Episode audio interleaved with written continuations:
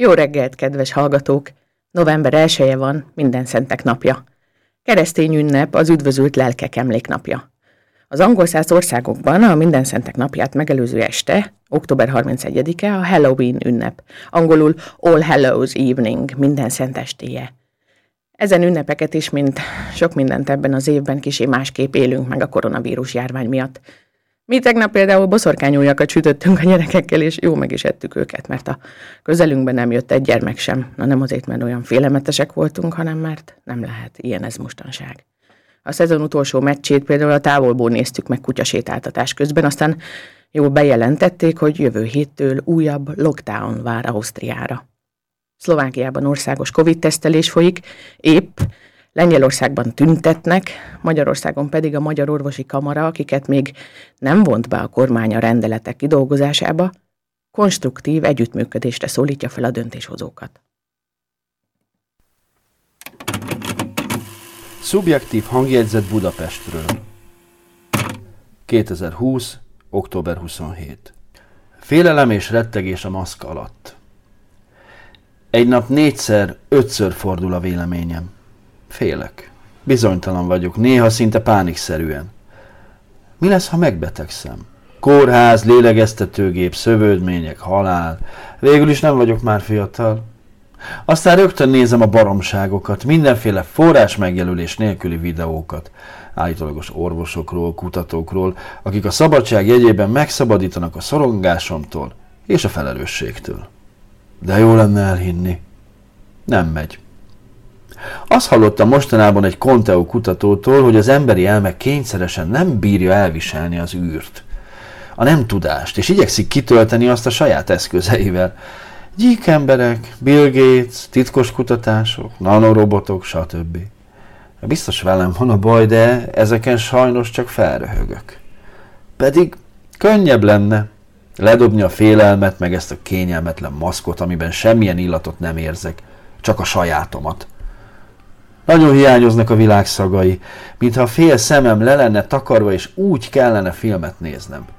Önmagam rettegés szagába vagyok bezárva, boltban, vonaton, postán, mindenhol. De mitől is félek? Nem tudom pontosan, de hogy ez nem csak maga a betegség, az biztos. Hiteles tájékoztatás, na, azt hagyjuk. Amit látok, hogy a döntéshozók is maszkban játszák a határozott megmondó ember, de valójában ők is ugyanazt a szagot érzik. Igyekeznek a lehető legjobbat kihozni maguknak a helyzetből. Azt tudjuk, hogy nagyon keveset tudunk erről a jelenségről, ami most velünk történik. Mi van, ha már átestem rajta? Mi van, ha éppen most fertőzök meg valakiket? Ki vagyok én? Egy felelőtlen gyilkos, vagy csak egy megvezetett állampolgár ebben az átpolitizált pandémia karneválban? Erre találom az igazságot. Immanuel Kant talán feltenné ezt a három kérdést. Mit tudhatok? Azt tudhatom, hogy ez a vírus létezik. Azt is, hogy emberek belehalhatnak, és emberről emberre terjed a legjobban. Mit kell cselekednem? A lehető legkisebbre csökkentem a kockázatot. Maszk, kézmosás, kerülnöm kell a tömeget. Úrrá kell lennem a szorongásomon és a valóságtagadás utáni vágyamon. És vissza kell szereznem valahogy a jövőbe vetett bizalmamat is. Mit remélhetek? Hogy túlélem. Hogy nem fertőzök meg senkit. És a tudomány talál megoldást erre is. Ahogy már annyi mindenre. És hogy a többség igyekszik a józan ész logikája szerint cselekedni.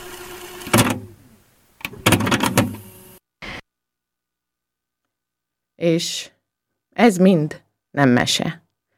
Ahogy az sem, hogy személyszek és pszichiáterek ügyelnek már a magyar kórházakban, bár mese igazából bármi lehet, mert a mese arról szól, amit szeretnénk. A legvadabb félelmeinket és a leghőbb vágyainkat mesélhetjük el benne.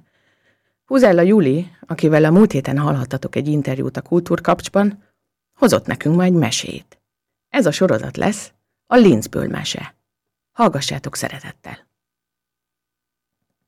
Vaslaci Volt egyszer, hol nem volt, falu végén túl, Ott, ahol a legszegényebb emberek laknak, még azon is túl, hol a legrosszabb földek és a mocsár kezdődik, élt egyszer egy szegény ember és egy szegény asszony. Úgy éltek együtt, egymásnak támaszkodva, mint két zsák krumpli. Nem volt semmiük, éppen csak egy szakadozott tető a fejük felett. Hiába dolgoztak egész életen át, mindig a mások földjén hajlongtak. Az Úristen gyermeket sem adott nekik, nem csak földet. Az asszony fel is sóhajtott, mikor útnak indultak megint az erdőre, hogy egy kis rőzsét gyűjtsenek, amivel tüzet rakjanak, mert bizony tél volt, és a szél meg a fagy nem törődött a szegényekkel, csak fújta, fújta be a hideget a ház résein. Meddig kell még nekünk ezt a cudar életet cipelni a hátunkon? Semmink sincs, immár gyermeket sem ad a teremtő, mert túl öregek vagyunk. A férfi, aki elölment a nagy hóban, hogy letapossa az asszonynak az utat, mert ebben a nagy szegénységben semmiük nem volt, csak hogy egymást szerették, így felelt. Adja te, asszony, nem mi nekünk kell elszámoltatni itt a földön az urat. Nem a mi dolgunk. Hát mi a mi dolgunk, te ember? mondta az asszony nagy szomorún, és ment tovább a férje nyomában a mély hóban. Mikor kiértek az erdőre, hát látják, hogy akkora a hó, de olyan mély, hogy minden faágat, amit levert a szél a fákról, bizony betemetett a hó. Néznek körbe-körbe, de csak a nagy csupaszfákat látják, meg a mély havat. Látja az ember, hogy nyomok vannak a hóban. Friss, apró csizmanyomokat hagyott más előttük, s mondja is. Hát már asszony, későn jöttünk, járt már előttünk más, hogy összeszedje az ágat. Asszony volta, feleli, mert látja, milyen kis csizmája van. Menjünk más felé, ahol több a szerencsénk. Meg is fordulnának, amikor egyszer csak vékony hangon, vékony hangon hallanak valami nyivákolást. Megállnak, fülelnek. Talán csapdába esett állat? Megindulnak a hang irányába az erdőbe. Ahogy odaérnek, hát néznek körbe, nem látnak semmit, csak hallják mind a hangot. Miféle hang ez, te ember? Róka esett csapdába tán, feleli az öreg. Dehogy róka te, hiszen ez emberi hang. Hát már öreg vagyok és bolond, de én még a gyermeki hangot megismerem. Néznek körbe-körbe, vizsgálják a fák alatt. Egyszer csak felnéz az asszony, mert úgy hallotta, éppen a feje felett hallatszik a hang. Hát egy ágon egy díszes nagy kendőt lát felkötve. Gyere gyorsan, ember, mert mi van a fán, mondja. Az öreg kapaszkodik, lehúzza az ágat, kibogozza a kendőt, amit jó erősen oda felkötöttek. Valaki elhagyta a díszes kendőjét. Ejsze, egy úri kisasszony lesz, mert úgy ki van ez hímezve. Leemelik a kendőt, de akkorra már a hang, ami addig nyöszörgött és nyivákolt, nagy kacagást hallat. Bodják kifele a kendőt, hát mi van benne, uram teremtőm? Egy apró kis gyermek, de olyan apró, hogy nagyon. Édesapám, édesanyám, rikkadja a kis hang. Az apró gyermek úgy kacag, de úgy, és csak nyújtja a kis kezeit a szülők felé. Csak hogy megvagytok már? Hát a két öreg néz, néz, a gyermek meg rikkant megint. Hát nem ismertek meg édesanyám, édesapám, én vagyok az, megjöttem. Erre a két öreg úgy felvidul, de úgy, hogy egymás keziből veszik ki a gyermeket, csak nézik, forgatják, ámulnak. Te, te Isten adta, te, mondják mindenki. Látod, te ember, látod? Jaj, fiam, édes fiam, mondja mind a kettős. Úgy csorog a könny az öreg arcukon, de úgy, mint a tavaszi patak. A gyermeket jól becsavarják a díszes kendőbe, és viszik hazafele, mondja az asszony. De ember, nem szedtünk egy ölfát se. Hát mivel fogunk főzni én, mivel fogok főzni én ennek a gyermeknek? Az ember csak megvakarja a fejét, azt mondja. Majd felszedem a pince lépcsőjét, azzal megfőzöl asszony. Úgy sincsen már semmink a pincébe, nem kell lemenjünk többet. Egyet se törődjön, édesanyám, mert kiszaladok én a határba, csak adjon nekem egy jó csupor tejet. Honnét adjak, fiam, tejet néked, ha egyszer semmink nincs. Egy marék kukoricánk van, azt főzöm meg neked. Kérjen nékem a szomszédtól egy csupor tejet, édesapám. Mondja meg, hogy gyermeke született, csak az édesanyja teje még nem indult meg. Jaj, fiam, olyan irigy a szomszéd, nem ad. Menjen csak át, édesapám, adni fog az. Mikor hazaérnek, át is megy az öreg egy csorba csuporral. Megmondja, hogy megszületett a fia. Nagyot néz a szomszéd, nem mond semmit. De az öreg hozza a bögrét tele friss tejjel. A meleg tejet a gyermek mind felitta, és már pattant is, hogy menjen a határba rőzséért. Az öreg mondja neki, hogy vele megy, hogy kiismerje magát, de a gyerek csak mondja, hagyja édesapám, addig tisztítsa ki neki a kemencét, hogy főzzenek. Mit főzzenek? gondolja az asszony. Hát csak egy marék kukorica van. A gyermek szalad is az apró lábán, csak egy rossz kötelet visz magával, hogy a rőzsét megkösse. Az asszony neki kezd, hogy takarítsa az öreggel a kemencét, de mind csak örvendeznek, alig dolgoznak. A gyermek meg szalad haza kipirulva, épp mikor az öreg kihamuszta a kemencét, de nem látszik ki a gyermek egy cseppet sem, mert akkora rőzse van a hátán. Csuda, hogy elbírja. Megjöttem, édesapám, mondja. Jól megéheztem. Hát, fiam, gyorsan főzzük meg neked azt a kis kukoricát, nekünk nem kell, mert mi öregek vagyunk, s jól lakunk a boldogsággal, ahogy nézzük a fiunkat. Felrakja az asszony az üstbe a vizet, meggyújtják a tüzet, de az már egyből olyan meleget ad, hogy csuda. Az asszony elé hozza a marék málét, bele is önti mind az üstbe, de mire beleönti, az üst mind teli lesz. Nézik, hogy rotyog a tűzön a hatalmas üst. Kiteszik a legénynek, s neki is, nekik is jut egy-egy nagy tállal. És nem csak málé van benne, hanem csuda zsíros, vastag szalonna is kisütve. A legény vesz egy tállal, aztán még egy tállal, aztán egy harmadikkal. Kérdi akkor az asszony. Jól laktál-e, fiam? Hát még ennék, mert megéheztem a rózsagyűjtésbe. Egészségedre vegyél! A fiú hét tál főt málét evett meg, hét veder kútvizet ivott rá. Aztán lefeküdt a kájha tetejébe, és mondta, hogy reggelre felébreszék az édes szülei, mert ő kell dolgozzon, meg kell javítsa a tetőt, a házoldalát. De elébb meséljenek neki a szülék egy mesét, hogy jól aludjon. A szülék pedig mesélni kezdték nekik az életüket, amiben gyermekre vártak mindig. A szülék leültek a kájha elejébe, rakták a tűzre a rőzsét, hogy jó meleg legyen, de a rőzse mind nem fogyott. Ültek, s nézték az apró legényt, aki úgy hortyogott, hogy a ház teteje beleremegett. Reggel a fiú kell fel, hát olyan apró, hogy csak nézik. Nézik akkora, mint az embernek a hüvelykújja. De amikor hozni kell a kútról egy veder vizet, úgy hozza, hogy a kis ujján van egy-egy veder. Reggelire a fiú megeszik megint hét tál málét, s melléje kávét kér. Édes fiam, hát te már kávézol. Kávéznék, édesapám, adjon nékem. Nincs nekünk kávénk, fia. Szegények vagyunk. Nem jó helyre születtél, nagy szegénységbe. Nem jó helyré, de most már jó helyt vagyok. Lássák. Akkor az apró legény felkapaszkodik a konyhaasztalra, azon túl meg a szekrényre, a szekrény tetejébe meg egy dobozt vesz elé. Kinyitja, bűzüli. Édesanyám megfeledkezett erről a jó, illatos, frissen perkelt kávéról. Itten volt a szekrény tetejébe. Csodálkozik az asszony, mert ő fiatalsága óta nem ivott egy csepp kávét. Főznek egy jó erős fekete kávét, őnek az asztal körül, mint az urak. Na már most, édesapám! Megjavítjuk a ház oldalát, mert sokan vagyunk ebbe a házba. Az egerek is mind bejárnak itt, nem férünk már. Hát az öreg mondja, hogy neki semmi szerszámja, meg deszkája nincsen, hogy javítson. Kérjen a szomszédtól, édesapám, mondja meg, hogy mikor nagy lesz a fia, meghozza. Hát az öreg átmegy a szomszédba, csodálkozik a szomszéd, de ad mindent, szeged, deszkács, ami kell. Kérdi a szomszéd. Hogy hívják a fiadat, te Laci? Éppen úgy, mint engem. Lacinak.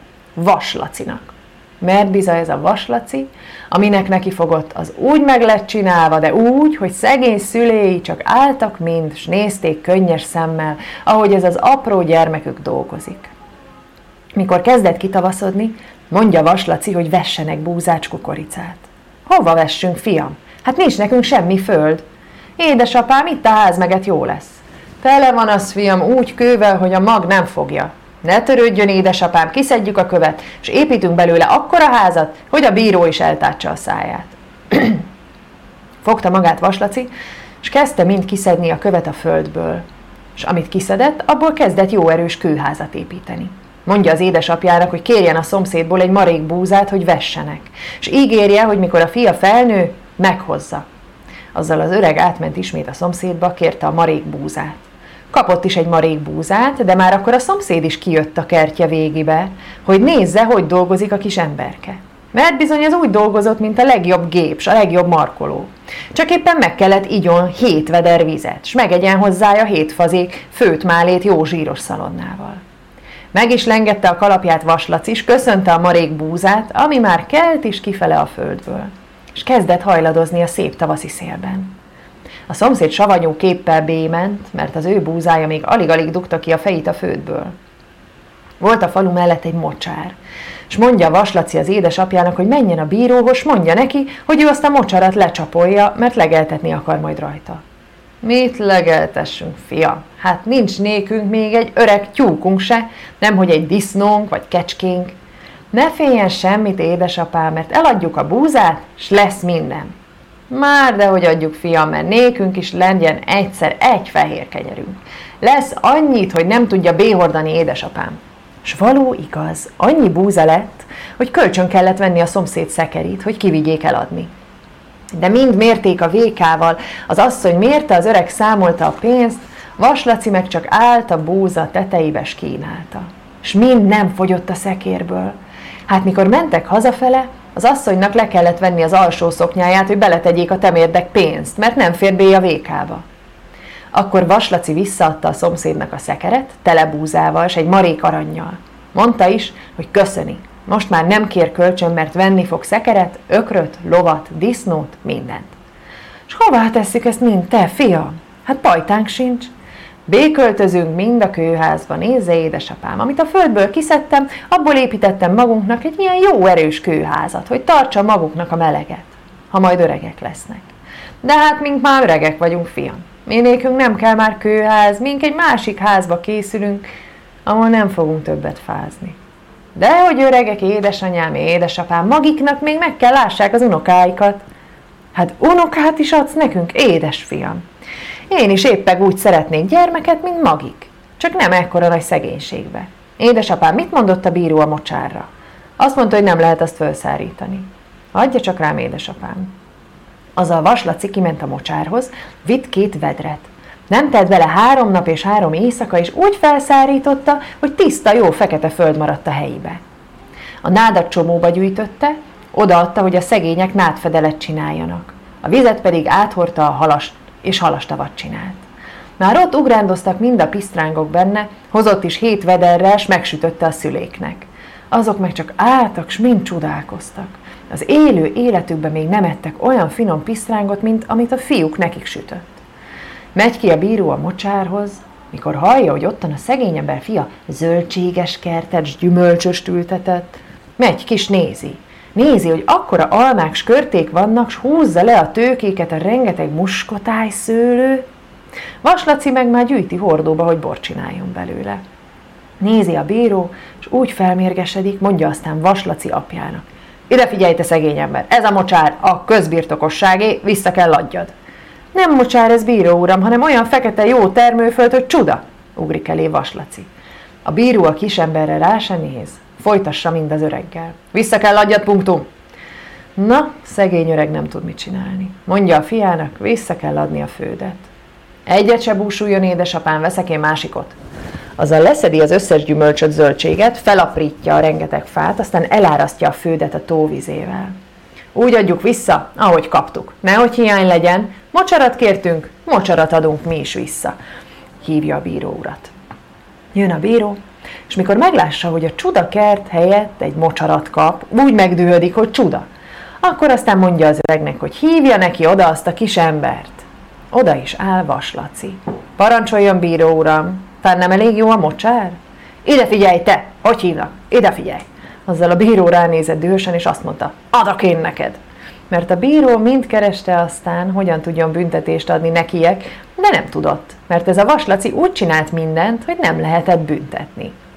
Vaslaci pedig csak dolgozott tovább. Földet vett, művelte, egy keveset a szüléknek és magának megtartott, a többit eladta, és a szegényeknek mindig hagyott a földeken mindent, hogy szedjék fel. De legjobban a szilvai ízet szerette. Abból mindig megtartott öt hordóval. Volt már két pár ökre, disznója. A szülék meg, amikor reálnéztek, mindig csak csodálkoztak, micsoda legényt kaptak, és hálát adtak a teremtőnek. Olyan boldogak voltak, hogy egész megfiatalodtak bele. Egy vasárnap, mikor mennek a templomba szépen hárman, azt mondja az asszony. Laci fiam, én ezt a szép díszes kendőt, amiben mi téged az erdőben lehetünk, magamra terítem. Mert arra a kendőre mindig úgy ügyeltek, sejempapírba, s naftalinban tartották. Fel is terített, tehát olyan szép fiatal asszonynak tűnt, hogy csuda. Mennek a templomba, s ülnek lefele a leghátsó sorba, ahová mindig a szegények vannak ültetve. A bíró nagy későn jön B felé, és mikor lássa ezt a kendőt, mondja az asszonynak. Honnét loptad ezt a kendőt, szegény asszony? Megijed az asszony, mondja. Nem lopunk mi, bíró uram. Honnét van neked ilyen díszes kendőd? Az erdőn találtuk. Hát hogy találtatok tik az erdőn egy ilyen díszes kendőt? Az asszony vonakodik mondani, hogy nem magába volt az a kendő, mert nagyobb ajándék volt benne. Akkor a bíró azt mondja, hogy tolvajlásért meg lesz büntetve. A pap meg éppen akkor a tolvajokról prédikált, hogy azok hogy meg lesznek büntetve, mikor jő az ítélet, pedig a pap se igen állt jó hírbe, mert lopta a szép asszonyoktól a gyümölcsöt. Mennek kifelé a templomból, ott várja őket a templom kapujába a bíró, és mondja, hogy az asszony menjen vele a tömlecbe, mert lopott. Az asszony csak sír, ömlik a könnyes, mondja az urának meg a gyermekinek, hogy ő inkább bémegy a tömlecbe, de nem mondja meg, hogy honnét való a kendő. Akkor Vaslaci odaáll a bíró elé, csípőretet kézzel, és mikor az egész falu népe ottan van a templomból kifele jöve, mondja óriás hangon. Mert ennek a legénynek nem csak az ereje, de még a hangja is óriás volt. Nem lopott az én drága édesanyám egyetlen kendőt se egész életibe. A bíró meg azt mondja, hogy de bizony lopott az a kendő, tudja ő, mert a gazdáját is ismeri. Mert az a ken, azt a kendőt ő vette a saját szolgáló lányának egy vásárban. És ha úgy volt, hogy a szolgáló lányának a kendője volt, akkor azt is tudja, hogy mi volt abba a kendőbe, amit édesanyám meg édesapám az erdőn talált. Hát, a leány szép kerek válla, mi volt? Feleli a bíró nagy dühödve, és kikacagva az apró embert. Nem úgy volt a, kiáltja Vaslaci, mert abba az én életem volt. Miféle életed, mondja a bíró, de akkor igen elkezdett már csodálkozni. A szolgáló leány pedig éppen ott állt a bíró meget, és kezdett mind sápadtabb lenni. Súrja is oda a bírónak. Hagyja, bíró uram, nem bánom azt a kendőt, elveszítettem, mikor az erdőn jártam, régen volt már a... Hagyja, nem kell nékem az már. Másikat adott. De a bíró már nem hagyja. Vaslaci pedig mondja neki. Az én drága édesanyám tisztességbe találta a kendőt, és benne egy apró gyermeket, amelyiket felnevelte. Én vagyok az, akit fára kötöttek az erdőbe, aki ez a kendő mostan. Az az édesanyám. Maga pedig a szülőanyám, s ránézett a szolgálóra. És hogy ki lehet a szülőapám, nem tudom én azt, s tán ő maga se tudja. Valami olyan féle volt, egy szégyentelen, mert a leány szégyenbe hagyta, mondta, és a bíró szeme közé nézett jó erősen. Azzal a szolgáló leány, ki még mindig leány volt, s nem asszony, megragadta a szegény öregasszony válláról a kendőt, s lekapta. Az én fiam vagy, rikkantotta akkor a szolgáló. Az öregasszony pedig csak állott. Nem nyúlt a kendő után, csak az apró fiát nézte mind, aki ott állott az édesanyja és az édesapja között. Akkor a pap kérdi a bírótól. Na, bíró uram, ki a gyermek? Aki szülte, vagy aki felnevelte? Mit mond a törvény? De a törvény nem mondott semmit, mert egészen megkukult. A bíró mind csak nézett, hol egyiket, hol másikat, hol az apró legényt, és nem szólott. Vaslaci akkor fogta magát, odalépett a szülőanyja elé, és mondotta. Köszönöm magának, hogy életet adott. És ezzel meghajtotta magát előtte. Adja vissza azt a kendőt, mert ez a kendő engemet illet. Azzal elvette a kendőt, elfordult, és kézen fogta szüléit és így indulni készült. A bíró, a szolgáló leány, a pap és a falu népe csak állt egész megnémulva. Az apró legény a két szülével pedig gyalog ment haza, mert megszokták, hogy mindig gyalogosan járnak, nem szekére, mint az urak. Vasárnap volt. Vaslaci nem dolgozott vasárnap, mert ezt a napot az úr is a pihenésre szánta hanem béfalt három libát ebédre, megivott hét korsó vizet rá, utána egy csupor jó erős fekete kávét. Aztán szülével kiült az erős kőház tornácára, hogy megszámolják a felhőket, mint az urak. A szülék pedig mesélni kezdtek, mert Vaslaci hiába volt erős és okos, de a mesét úgy szerette, mint a szilva ízet. Meséltek neki egy gyermekről, egy lelt gyermekről, akit az erdőn találtak, mert az Úr oda készítette őket egymásnak.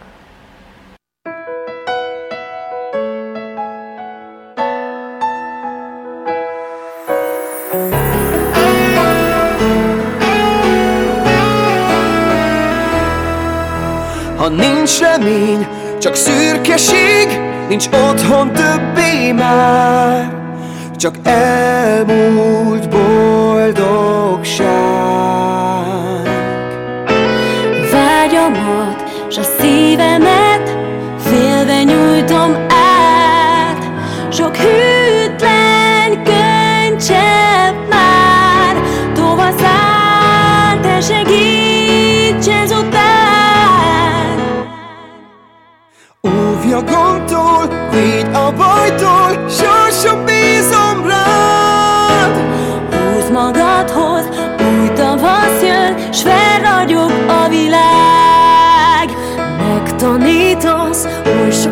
szépre, feltekintek rád.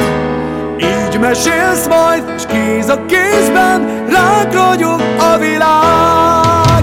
A véget ér a küzdelem, úgy kell a biztonság. Sok féltő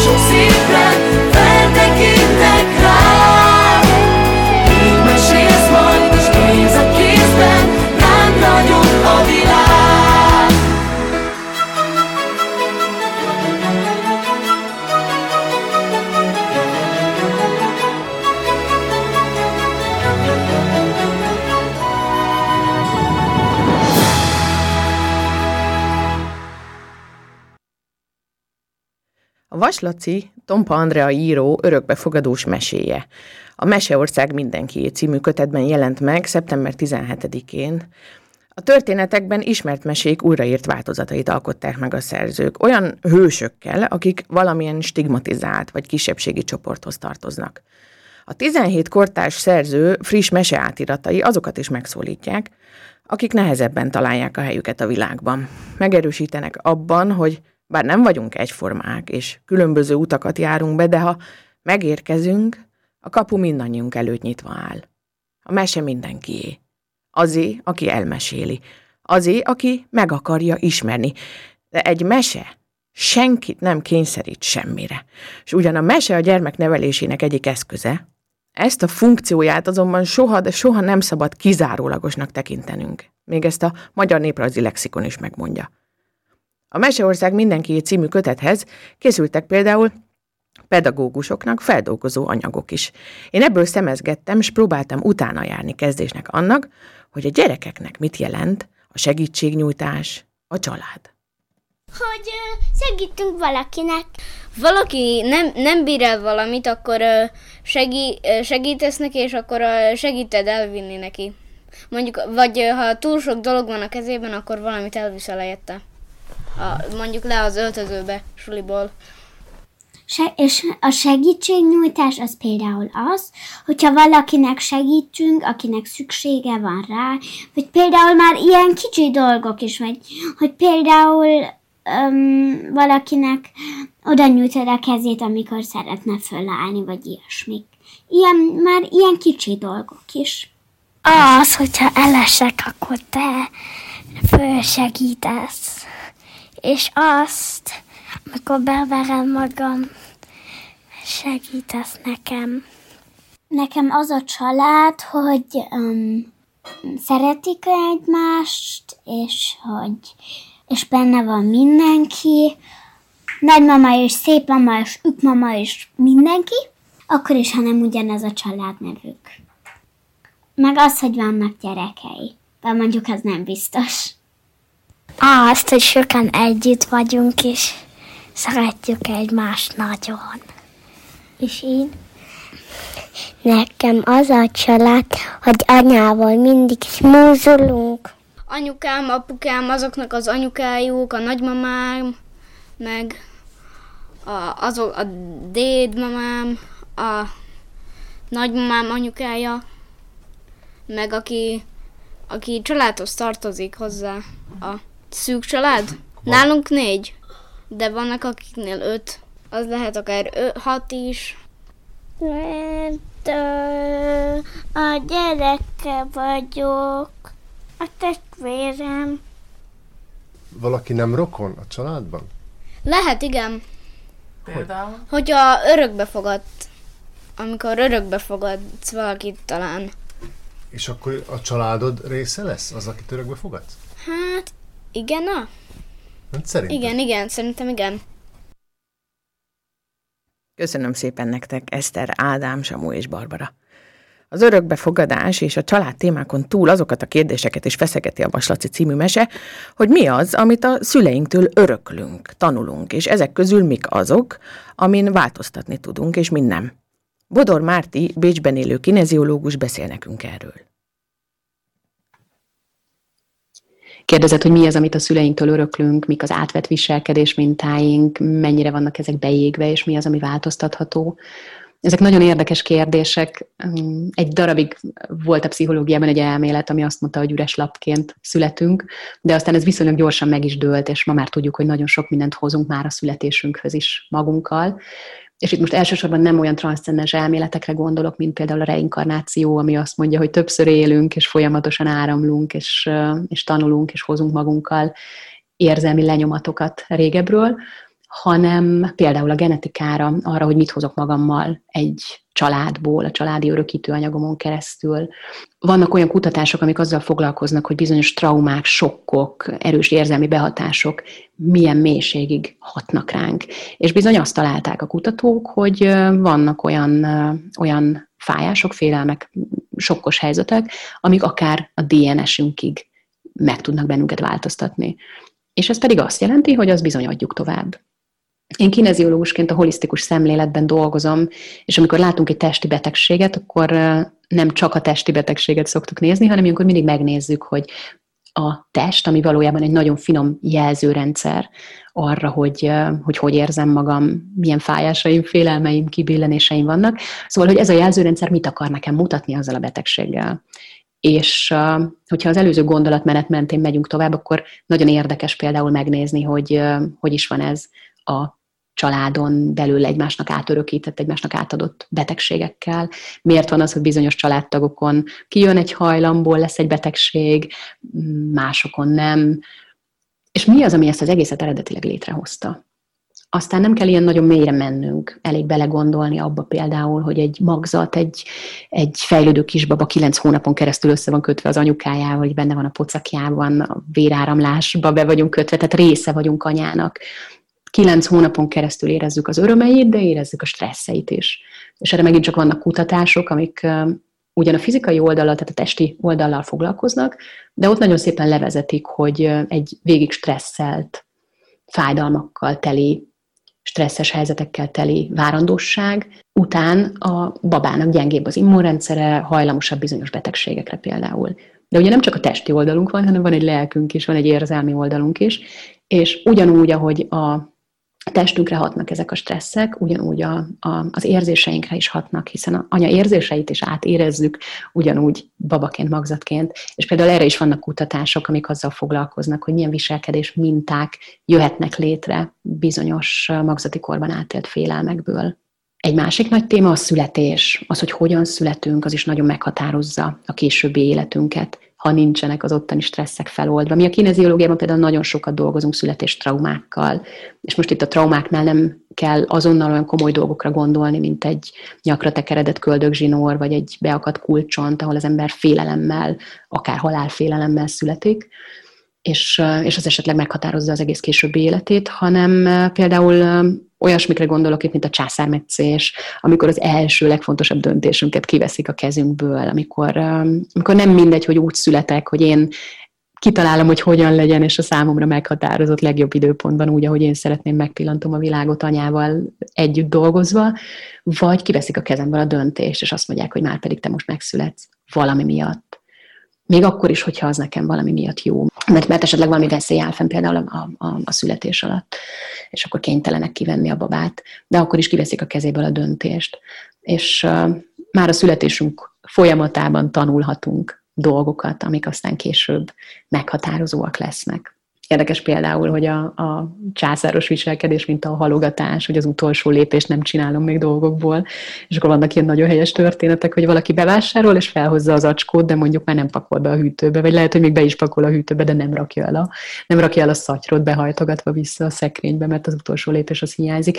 És azok, ezután um, és persze ezeken sokszor korrigálunk agyból, amikor tudom, hogy valamire hajlamos vagyok, és akkor ellene dolgozom az agyamnak a logikus részéből, a, a, a fejlet részéből, de nem mindig mindennek tudunk ellene dolgozni, meg nem mindig mindenről tudjuk, hogy honnan jön. A születés után aztán az sem mindegy, hogy milyen, szal, milyen családba csöppenünk, hogy egy szerető, óvó, biztonságot adó környezetbe érkezem, vagy egy, egy olyan környezetbe, ahol, ahol nem érzem magam biztonságban, ahol azt tanulom, hogy nem vagyok elég jó, nem vagyok elég szerethető, nem fogadnak el, szidást kapok, vagy, vagy elfogadást kapok.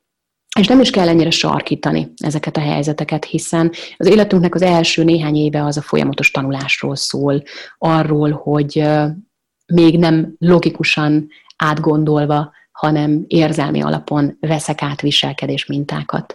Veszek át stresszeket, és veszek át örömöket. És hogyha a családomban valakinek, aki hozzám nagyon közel áll, ugye hát az elsősorban anyuka vagy apuka, stressze van valamin, akkor valószínű, hogy nekem is stresszem lesz azon, mert azt tanulom, hogy az a dolog veszélyes. De ugyanígy próbálok igazodni, próbálok alakulni, próbálok igazodni az elvárásokhoz.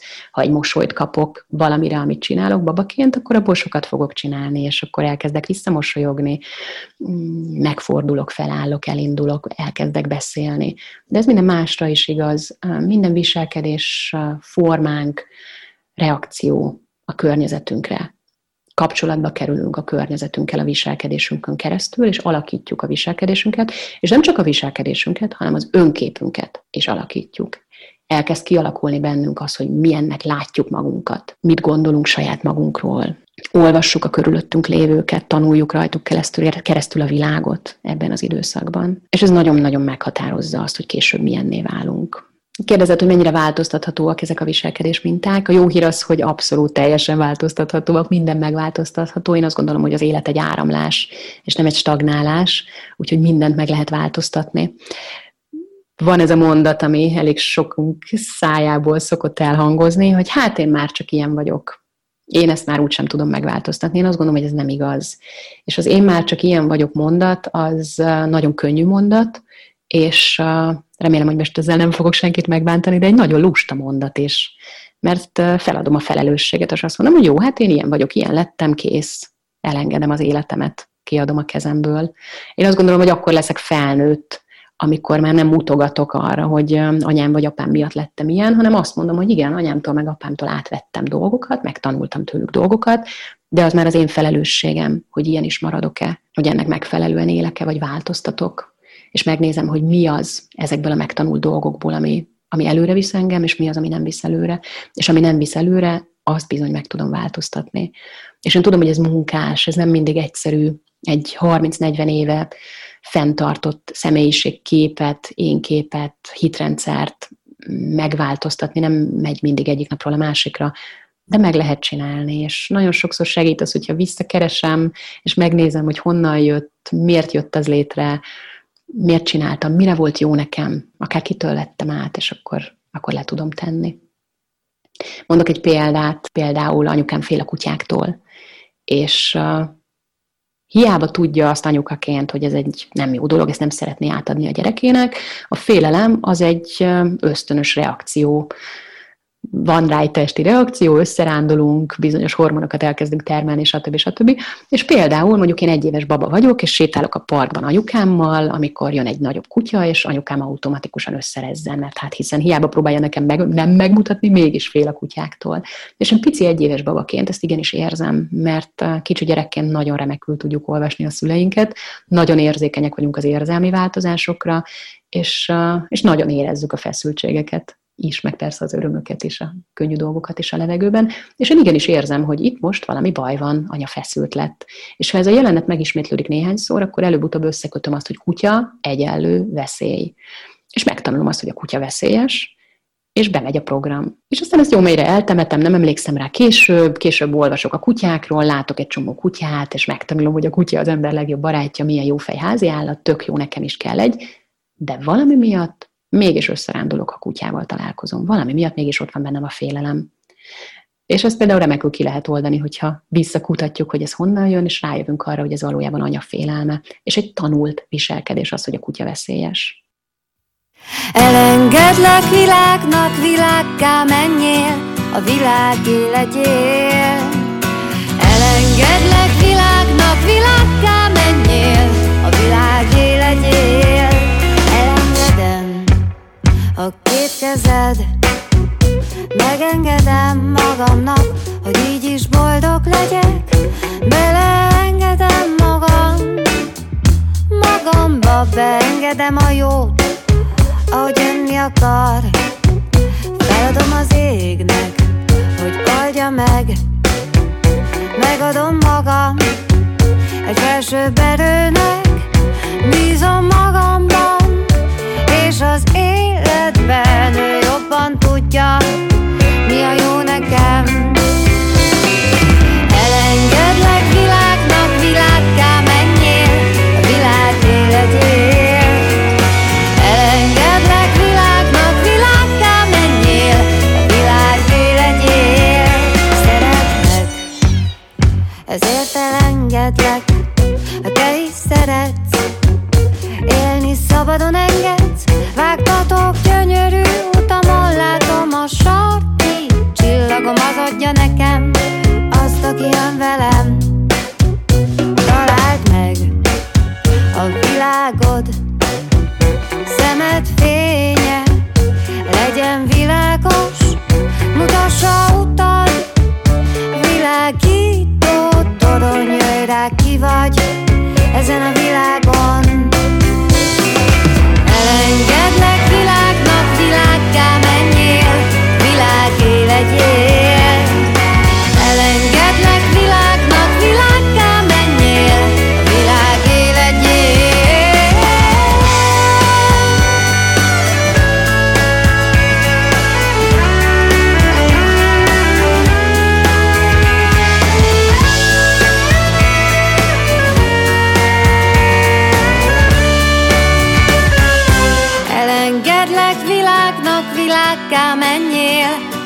a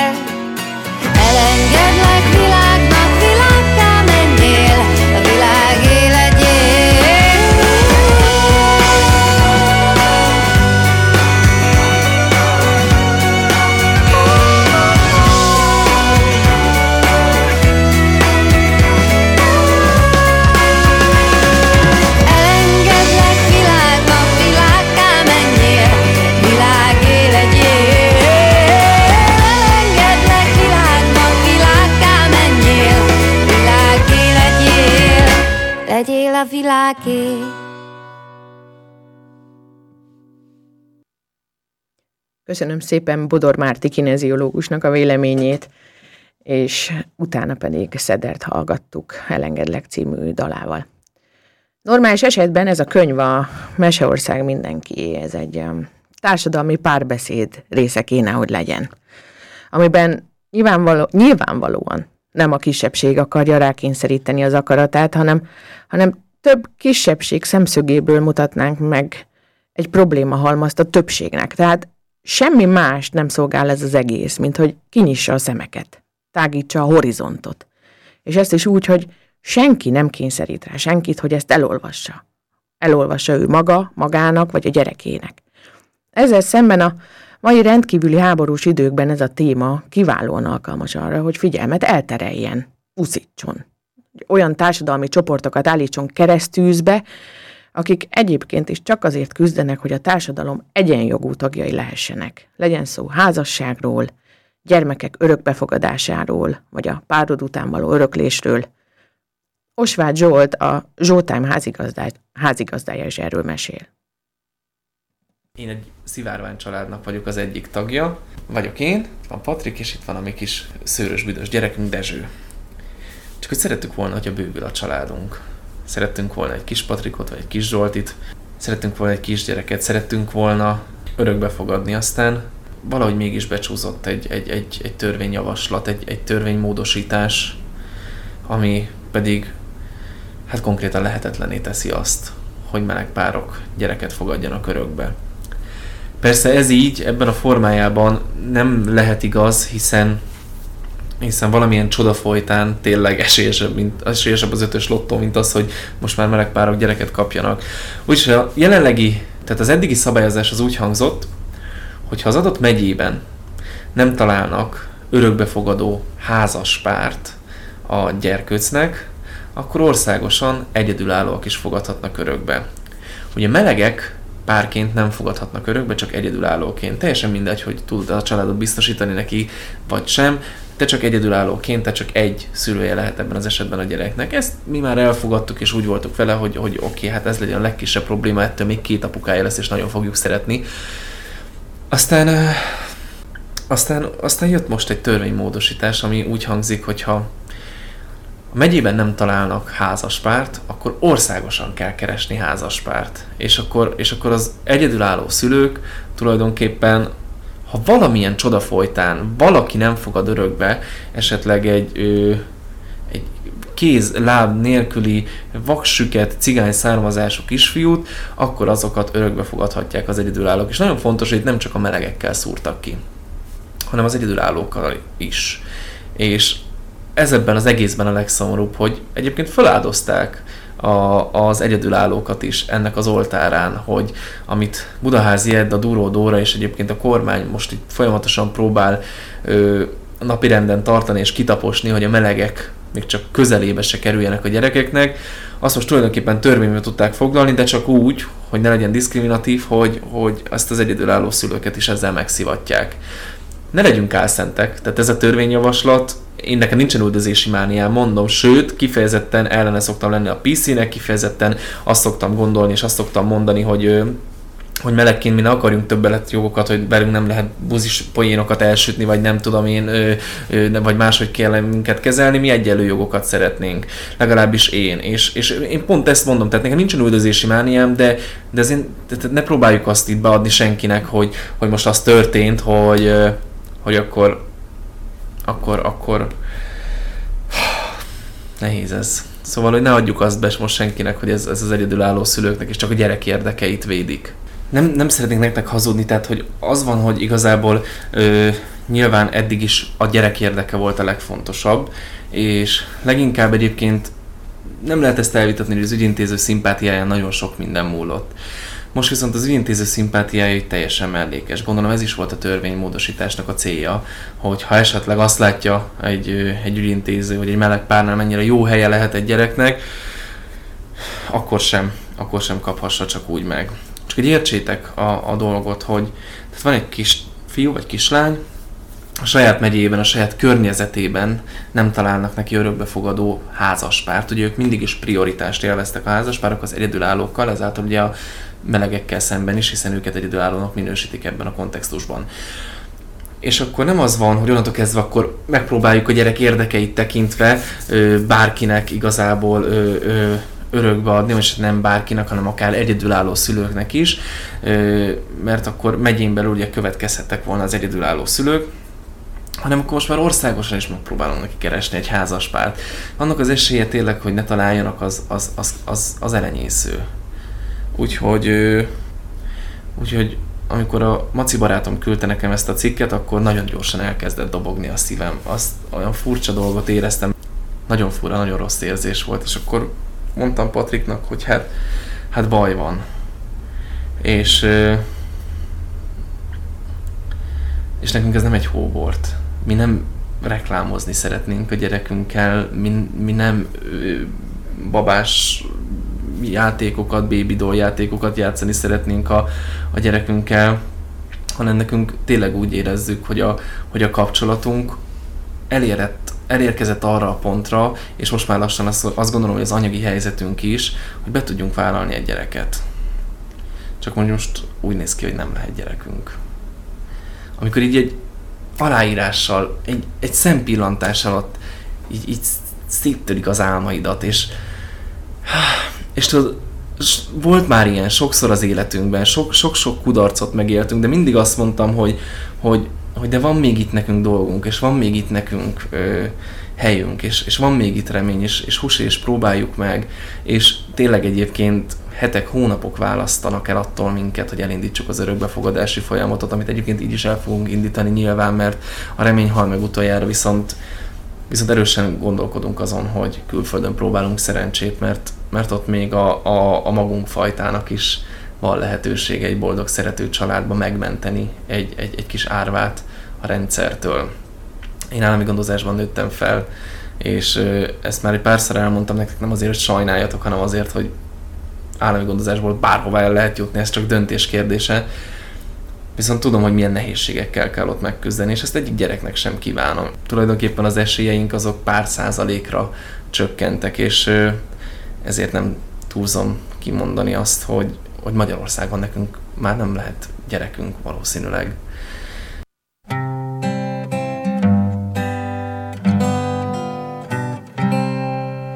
Neked vágy kell, nekem ágy kell, neked fény kell, nekem tény kell. Neked rangos, nekem langyos, lehet éppen ugyanaz. Neked vicces, nekem sírós, neked sikkes, nekem kínos, neked éles, nekem édes, lehet éppen ugyanaz. Semmi sincsen, ami mindenkinek egyformán tetszik, semmi sincsen, amit mindenki ugyanúgy szeret, ami más, mint az, amit értéknek tartasz, az valaki másnak még érték lehet.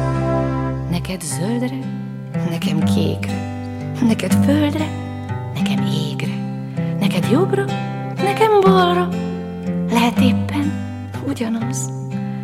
Neked itt kell, nekem máshol, neked este, nekem máskor. Neked így kell, nekem úgy kell, ez a baj, és ez a jó. Semmi sincsen, ami mindenkinek egyformán tetszik, semmi sincsen, amit mindenki ugyanúgy szeret. Ami más, mint az, amit értéknek tartasz, az valaki másnak még érték lehet. Neked számít, aki ámít, nekem szépít, aki épít. Neked kényszer, nekem játék, lehet éppen ugyanaz. Neked így szép, nekem úgy szép, neked így jó, nekem úgy jó. S fogadok, hogy olyan is van, aki másképp szereti. Semmi sincsen, ami mindenkinek egyformán tetszik, mindenki ugyanúgy szeret. Ami más, mint az, amit értéknek tartasz, az valaki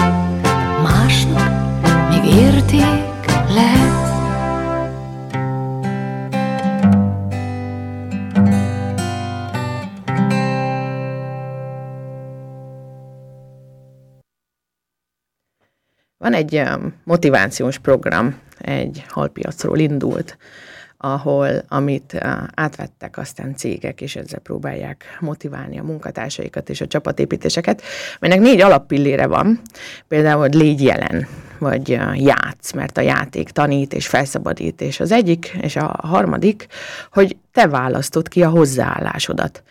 A munkahelyemen előszeretettel idézünk tőlük, és a mostani idézet, ami most lóg a munkahelyemen, pont ide passzol, azt mondja, hogy hagyd el, hogy neked legyen igazad. Nyisd ki a füled, és hallgass. Hallgass meg másokat, mert lehet, hogy nem fogsz velük egyetérteni, de megláthatod, hogy van más hozzáállás is, egy másik vélemény. Köszönöm nektek, hogy ma is velünk tartottatok. Útnak engedlek titeket, de mint minden mesében adok nektek útravalót is. Gondolkodjatok el azon, hogy dönthetnek-e a gyerekek a saját sorsukról, vagy csak a szülők dönthetnek a gyerekek sorsáról? Beszélgessetek róla. Szálljatok rá időt, most lesz rá. A Hungaros stúdió adásait bármikor visszahallgathatjátok egyébként, kövessetek minket a Facebook oldalunkon, vagy a Rádió Fró weboldalán. Csodás, nyugodt, békés vasárnapot kívánok!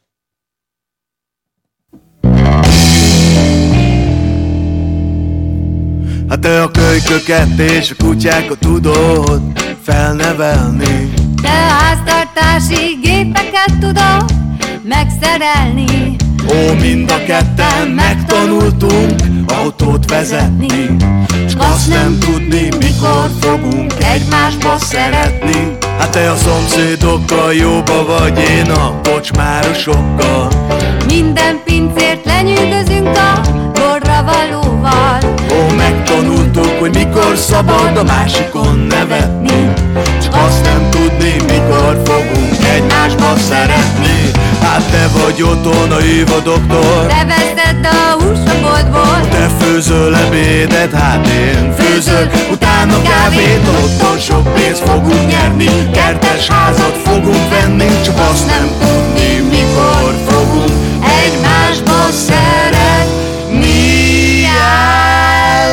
Megyünk az óvodába. Gyerekünk lesz nem sokára. Hát én viszem a hátizsákot. Én viszem a kis kupákot Ó, én szedem a gesztenyéket. Én mesélem a meséket. Te fekszel le korábban. Dolgozol a kis szobában. Te vagy otthon, a doktor Te veszed a húst a boltból Te főzöl ebédet, hát én főzök Utána kávét többet fogunk. Keresni többet fogunk Csak azt nem tudni Mikor fogunk egymásba szeretni yeah.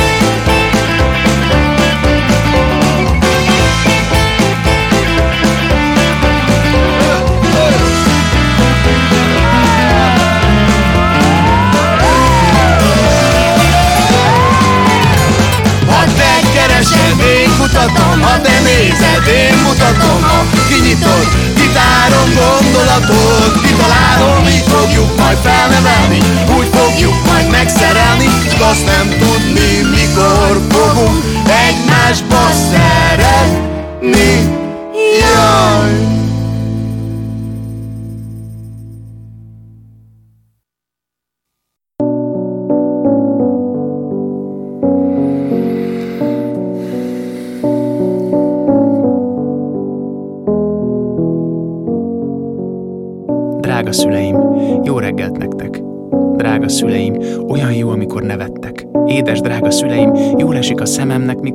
egymás kezét fogjátok, és a kezek nem remegnek. Anya-apa, anya-apa, lehetne mindig így, hogy ilyenek maradtok, esküszöm, nem leszek irigy, csak olyan klassz így, jaj, annyival jobb ez, mint amikor mindegy, most mosolyogtok, és ez jót tesz. Így sokkal jobb aludni, ilyenkor szépet álmodom, és álmomban mindkettőtök nyakát erősen átfogom, és magamhoz húzlak titeket, mert olyan jó szeretni. Nekem a legnagyobb örömet így tudjátok szerezni. Ha közel vagytok, elkezdek figyelni, és mindent látok, és akkor is látok, amikor nem nézek rátok. Csak azt szeretném, ha tudnátok, mikor kiabáltok, az én lelkem is ordít, csak nektek mozog a szátok. Ajaj, reszket a lábam, a kezem is remeg. Na, megint bepiséltem, hát ez csodálatos, remek. Drága szüleim, ugye tudjátok, hogy mindent érzek, ha nem is úgy tűnik, mindent át is élek. Mikor nem is én nézem, hanem engem néz az ekrán, ugye láttok engem,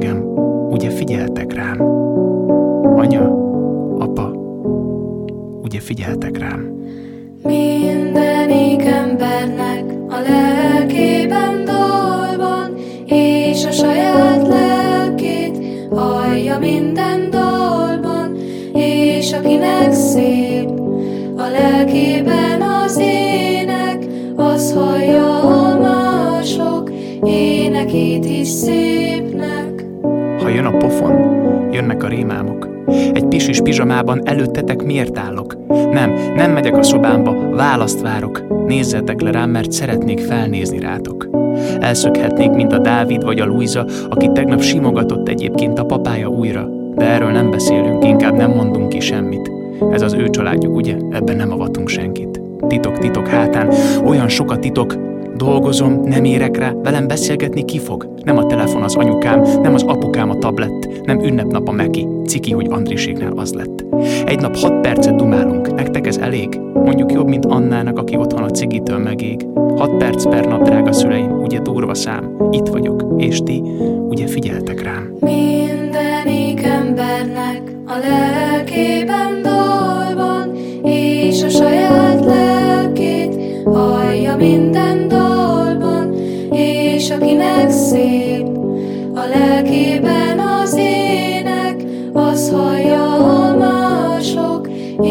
énekét is szépnek. Lehetek én is Buddha, lehetek Mohamed Ali. Lehetek Einstein, Illés Fanni vagy Fedák Sári. Lehetek hosszú Katinka, lehetek Rejtő Jenő, lehetek én, aki kimondja, hogy a földet védeni menő. Lehetek József, lehetek Attila, Teleki Blanka vagy Bartók. Halljátok, hogy kopogok, nyissatok végre ajtót. Hogy lesz belőlem valaki? A választ tudjátok talán. Segítek, mert egyszerű. Csak figyeljetek rám.